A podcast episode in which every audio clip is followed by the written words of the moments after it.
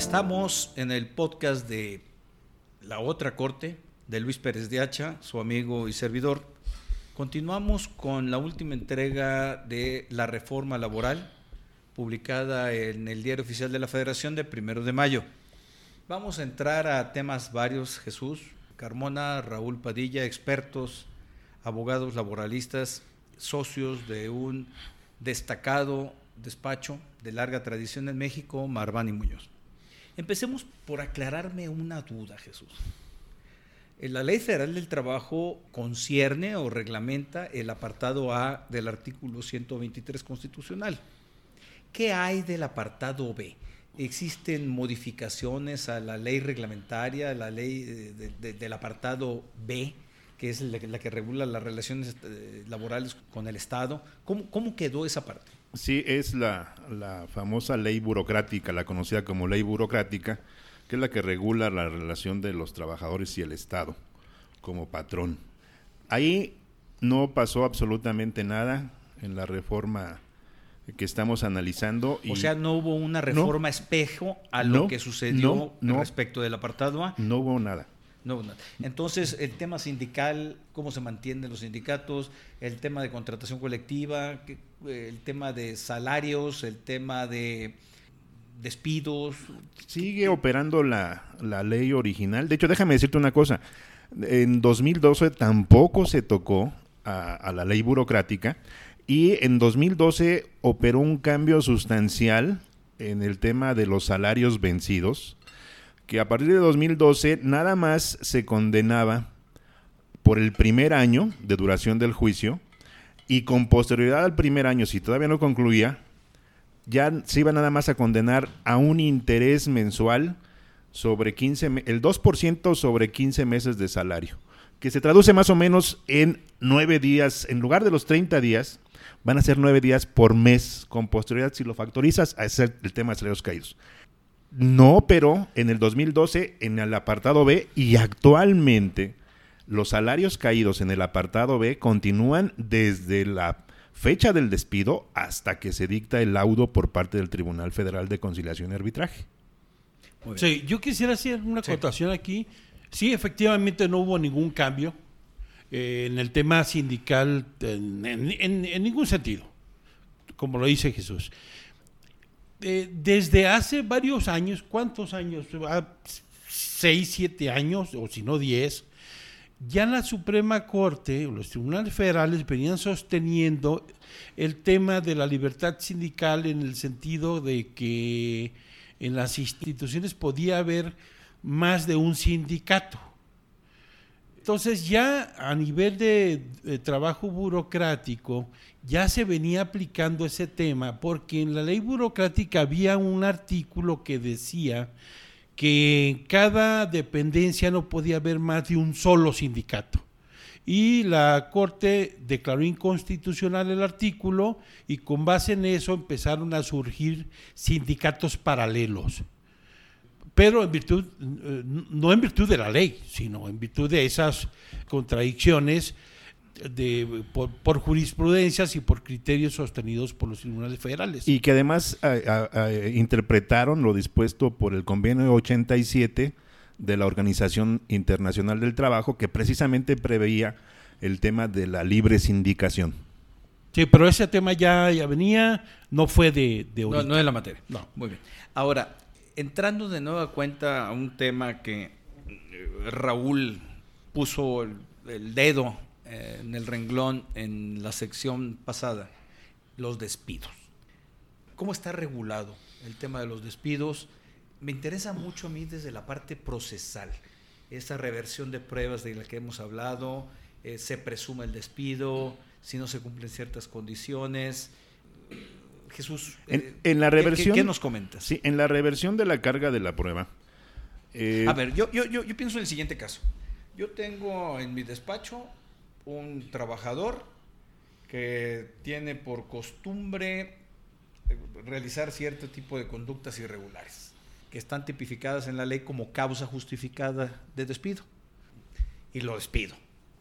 Pero resulta ser, entiendo hoy, que para que se dé el despido que sea justificado y válido, tengo que presentar un aviso, como ustedes me han enseñado. Pero además se presentan otras condiciones, otras situaciones en donde realmente lo que sucede es que no está despedido formalmente, aunque haya incurrido en irregularidades causa de despido. ¿Cómo está esa regulación? Sí, es el tema que tocaba Raúl hace en el tiempo pasado, en cuanto a que en la mayoría de los casos no se cuenta con una prueba idónea para acreditar la, justificación del despido y se opta por un recurso que es negar el despido y ofrecer el trabajo. Y hay otros casos en que incluso eh, no existió el despido y el trabajador se va, ya no le convenía estar ahí, pero demanda y dice que fue despedido injustificadamente, en cuyo caso igual, no existió el despido. Entonces, ¿cuál es o cuál era la defensa del patrón? Decir, no te despedí, regrésate a trabajar. Aquí había una figura jurisprudencial que establecía que al estar imposibilitado para probar un hecho negativo como es el no despido, en el caso de que el patrón le ofreciera reintegrarse a laborar y lo hiciera además de buena fe, revertía la carga probatoria del despido. Es decir, sería el trabajador quien tendría que acreditar que fue despedido de manera injustificada.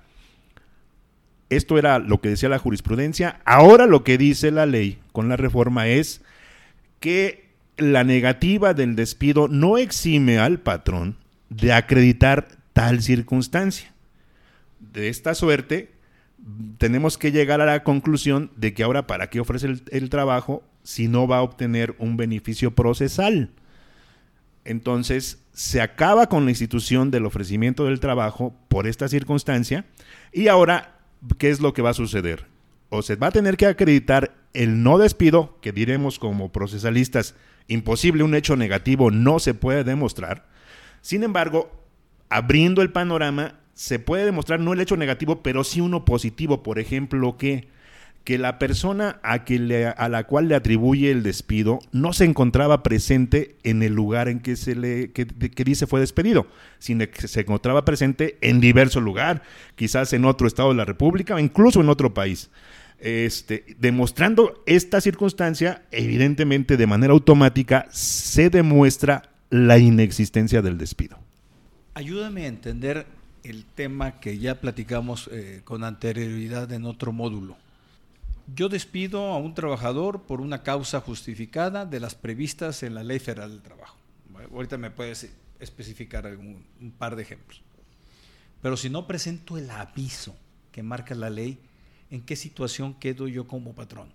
No hay despido justificado, sino será injustificado, aun cuando después yo pueda probar que fue justificado entre lo sustantivo y en lo procesal, cómo quedan los despidos por causa justificada del patrón. E, efectivamente es el tema que ya tratamos en cuanto a que antes de la reforma, la no entrega del aviso de despido aparejaba como consecuencia la injustificación. Es decir, podías tener una justificación, pero si no le entregaste el aviso, en automático se consideraba como un despido injustificado por la falta de entrega del aviso.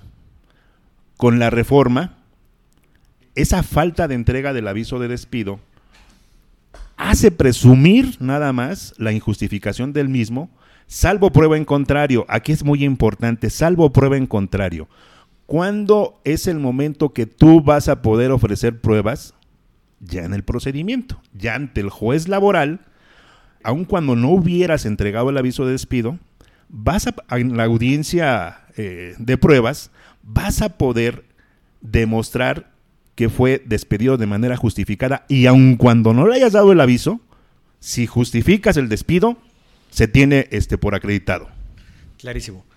Raúl, otro de los grandes temas que está aquí implicado en la reforma laboral directa o indirectamente es el trabajo en el hogar todo a partir, según entiendo, de un criterio de la Suprema Corte de Justicia de la Nación, se provocó una, eh, unos efectos, mm, más allá de si será difícil o no de cumplir, si hay protocolos por parte de las autoridades que se van a aplicar, en particular del Instituto Mexicano del Seguro Social, ¿quiénes están implicados? ¿Qué tipo de trabajadores están implicados en la calificación o en la clasificación de trabajadores del hogar. Sí, se considera trabajadores del hogar a todo aquel que está relacionado directamente con el funcionamiento de una casa habitación, es decir, cocineros, chofer, los que trabajan directamente en una, en una casa habitación. Tenemos el caso, podemos tener el caso de un chofer, por ejemplo, que en realidad es chofer de del negocio del patrón, en cuyo caso no sería trabajador del hogar, es trabajador del negocio.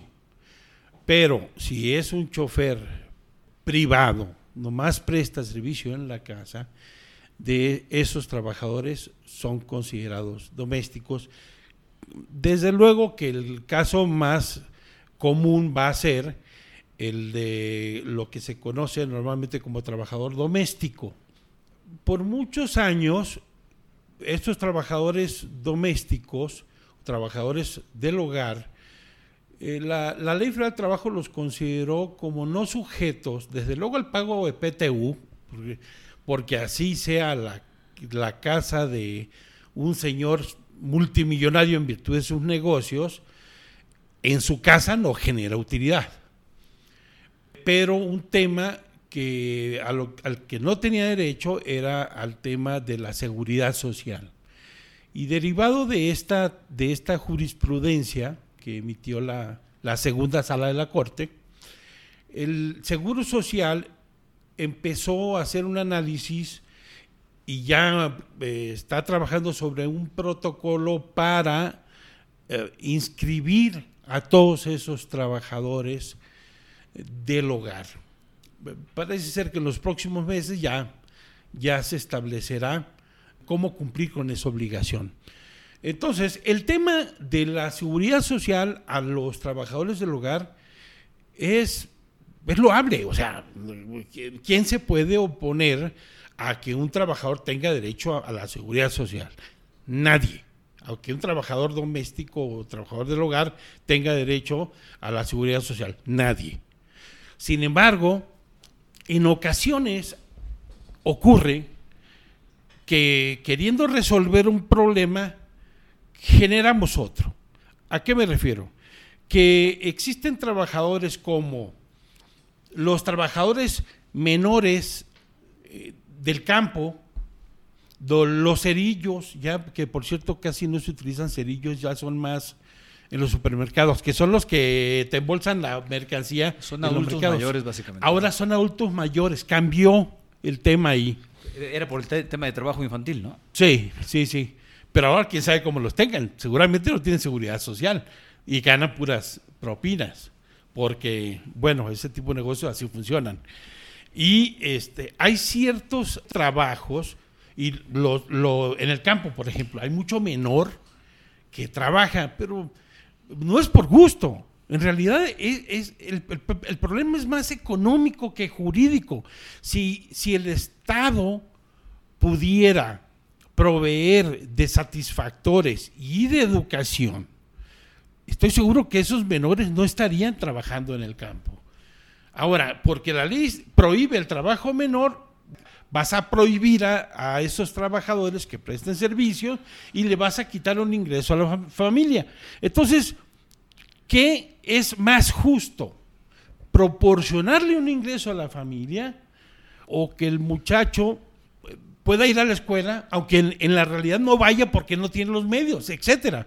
Entonces, en el caso del trabajo del hogar, pasa algo similar desde mi punto de vista, porque hay muchas familias que por necesidades de, que los, los miembros de, la misma trabajan, tienen necesidad de contratar los servicios de un trabajador del hogar, eh, de limpieza, lavado de ropa, cocina de alimentos, pero esos patrones ahora no van a tener muchos la capacidad para cumplir con la seguridad social, porque van a tener que pagar prestaciones como cualquier trabajador, y yo les aseguro, En muchos hogares les pagan el ingreso, pero no pagan ningún tipo ni vacaciones, ni aguinaldo, ni prima vacacional, y mucho menos seguridad social.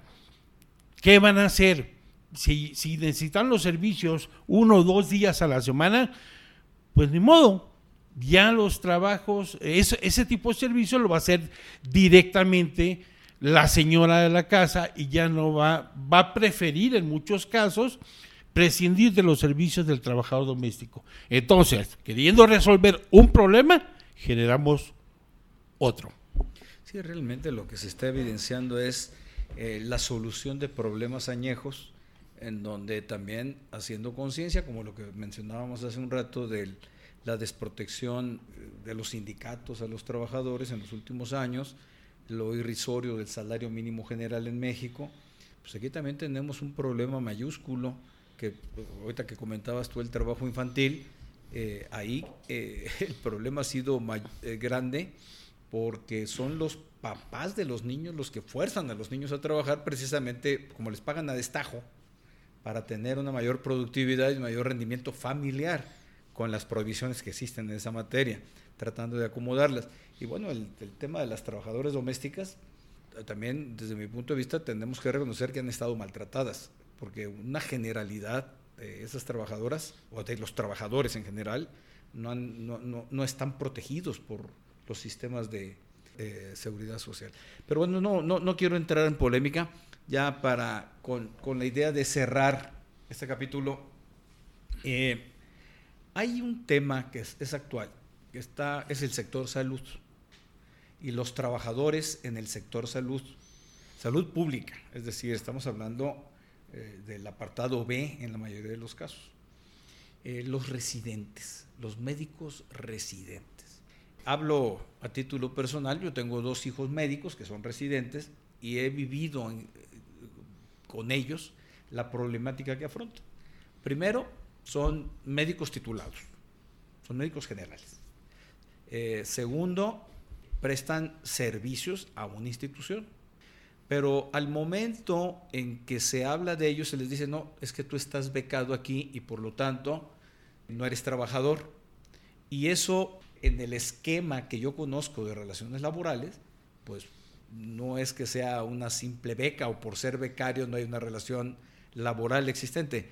¿Tú cómo ves el, el tema, Raúl? Aprovechando la actualidad del momento de la reforma laboral, sé que esto puede ser apartado B, pero no están sindicalizados tampoco. ¿Cómo procesar esta realidad dura? Porque también si nos vamos a los hospitales, sin residentes y sin internos que están en una categoría inferior todavía, los hospitales, el, sistema de salud pública no funciona en México. El problema que se tiene en el caso de los residentes es que se desconoce en muchos casos la naturaleza de los servicios que prestan. Un residente se gradúa y solicita su ingreso a alguna institución pública para hacer sus prácticas. Desde luego lo, forman normalmente por un periodo, un año, dos años, y tienen una categoría muy especial porque son son profesionistas. O sea, no es sin demeritar el trabajo de los trabajadores administrativos o de otro tipo de personal o enfermeros, o, sin demeritar ese trabajo, ellos tienen una capacitación especial. Pero bueno, así de claro, son auténticos trabajadores. O sea, sí son trabajadores. En la ley se contempla un, un capítulo especial para los trabajadores residentes. Así de sencillo. Búsquenle por donde quieran. El nivel académico del residente no importa. Para empezar, está protegido por la Ley Federal del Trabajo y tiene derecho a todo. El problema que hasta sindicalizarse. Sí, Ahora no están sindicalizados. El, problema es que ellos a veces no quieren enredarse. Eh, no quieren pertenecer al sindicato, porque ellos se ven eh, a otro nivel. Y el problema que han tenido recientemente es que derivado de bueno, recientemente y de dos, tres años para acá, les han ido quitando prestaciones que ya se les venían otorgando y que son derechos adquiridos. ¿Les querían bajar el sueldo? Y luego les querían pedir que regresaran prestaciones que ya se les no, habían dado. No, no, sí, sí, no, por todos lados. Choca con el, sistema de justicia laboral, ¿no? Desde luego, hombre. Y ahorita al sector salud se le está recortando mucho el presupuesto y se va, se va a ver seriamente afectado y desafortunadamente a los de confianza, a los trabajadores de confianza o a este tipo de trabajadores, pues dicen, bueno, estos no se van a quejar porque no tienen sindicato, no pertenecen al sindicato. Y son a los que más les pegan, pero realmente es injusto, es ilegal, es indebido, es inconstitucional estarles restando prestaciones y derechos adquiridos. Muy bien. ¿Algo más, eh, Jesús, que quieras comentar en torno a la eh, reforma laboral que se nos haya escapado? No, bueno, yo nada más eh, como conclusión diría que el tema de la reforma laboral en sí me parece en la parte de desaparecer las juntas de conciliación y crear eh, los tribunales laborales me parece una cuestión deseable incluso, porque esto va a propiciar, por lo menos en, en términos teóricos, la agilidad en los procedimientos laborales. Entonces, esto me parece loable, una cuestión loable. El tema que me preocuparía a mí sería la apertura que le dieron en la cuestión sindical, que nos, que nos creara un poquito de desorden en los centros de trabajo. Eso es lo que me preocuparía. Ojalá que no sea así, ojalá que tengamos la madurez y la suficiente cultura laboral para que esto, esta reforma sea una reforma buena. Yo diría nada más en el tema procesal y de tribunales que comparto la, la idea, comparto el comentario de Jesús, me preocupa la instrumentación.